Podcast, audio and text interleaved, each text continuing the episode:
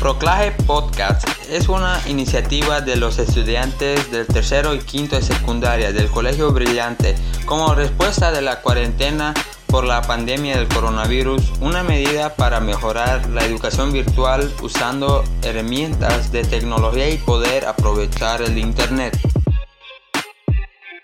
Hola, soy Elena Schlam. En esta oportunidad les hablaré acerca de la música. Entrevistaremos a profesionales del área como a Heike y Grover, que son músicos profesionales. La música. El origen de la música es desconocido, ya que inicialmente no se utilizaban instrumentos musicales para interpretarla, sino la voz humana o la percusión corporal, que nos dejan huella en el registro arqueológico, es decir, la música nació al prolongar y elevar los sonidos del lenguaje. La primera música hecha por el hombre fue probablemente la percusión con pies y manos siguiendo un ritmo. Sin embargo, el primer instrumento musical fue una flauta fabricada a partir de huesos de animales por música se entiende el arte de organizar un conjunto de sonidos y silencios de una manera lógica y sensible, conforme a los principios de la armonía, la melodía y el ritmo. La armonía es el arte de unir y de entrelazar sonidos diferentes, compaginados y agradables al oído, que son emitidos simultáneamente.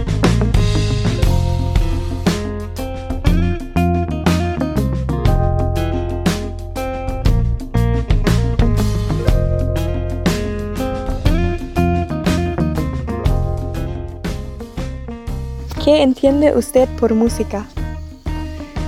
Música para mí es una combinación entre ritmo y melodía.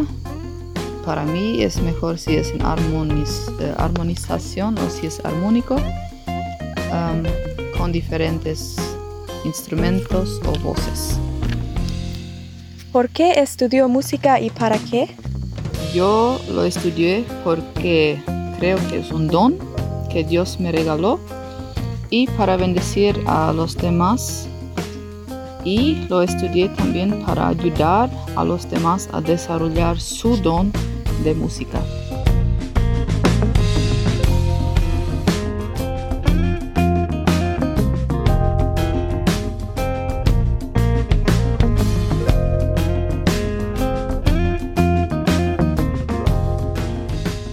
La armonía es la base o la quien da, forma a una o más melodías. La melodía se puede definir como la secuencia de sonidos reproducidos uno después del otro. Los instrumentos que tocan melodías son flauta, trompeta, trombón, etc. Son instrumentos capaces de tocar solo melodías.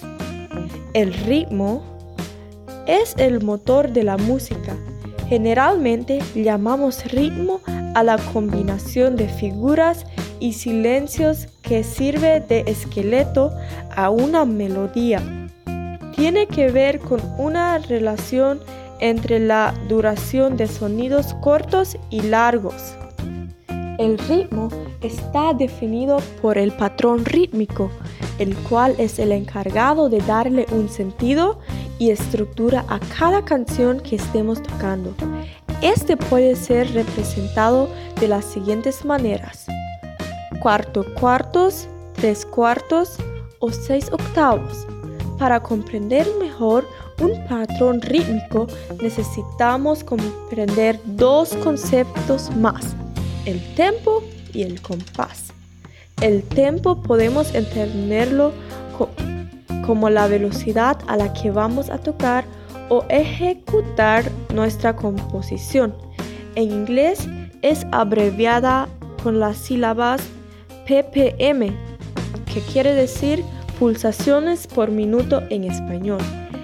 El tempo se relaciona con la cantidad de pulsaciones que debe haber en un minuto según sea el tema que estemos tocando.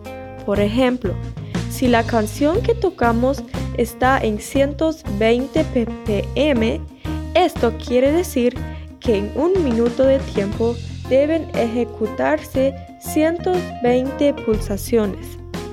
Otro concepto que debemos entender para comprender mejor un patrón rítmico es el compás, un compás con notación musical.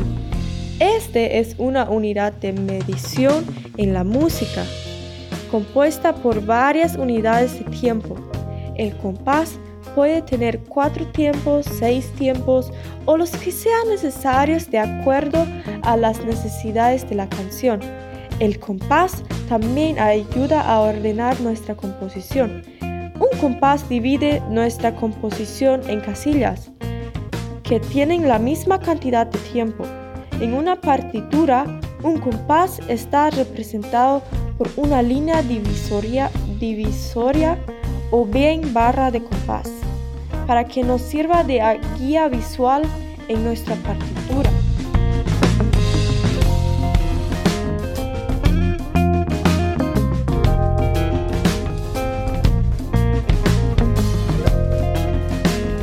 Hola, mi nombre es Grover Arteaga, soy profesor de la Escuela Brillante, enseño las materias de música, eh, mi especialidad es esa área. ¿Qué entiende por música? La música eh, es un lenguaje prácticamente.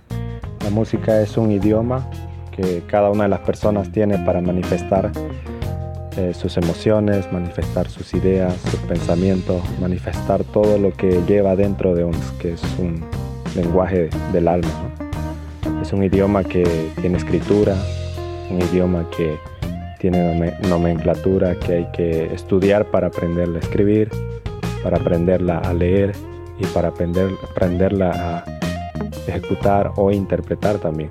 ¿Podría contarnos por qué estudió música y para qué? Bueno, la principal eh, razón por la cual yo decidí estudiar música fue porque desde niño eh, yo tenía, no tengo muchos parientes o muchos familiares que son músicos, pero tenía un primo que era muy hábil con la guitarra, entonces fue algo que yo decidí realizar. Y algo que decidí hacer fue, este, cuando ya tuve la edad suficiente, terminar la escuela, poder entrar a la, universidad y estudiar música. ¿Y por qué hay diferentes ritmos? Nosotros somos humanos y tenemos eh, un pulso cardíaco o un... Nuestro corazón late a cierto ritmo, naturalmente. Algunas personas las laten un poco más, otras menos, algunas tienen problemas y dificultades o enfermedades con eso, ¿no?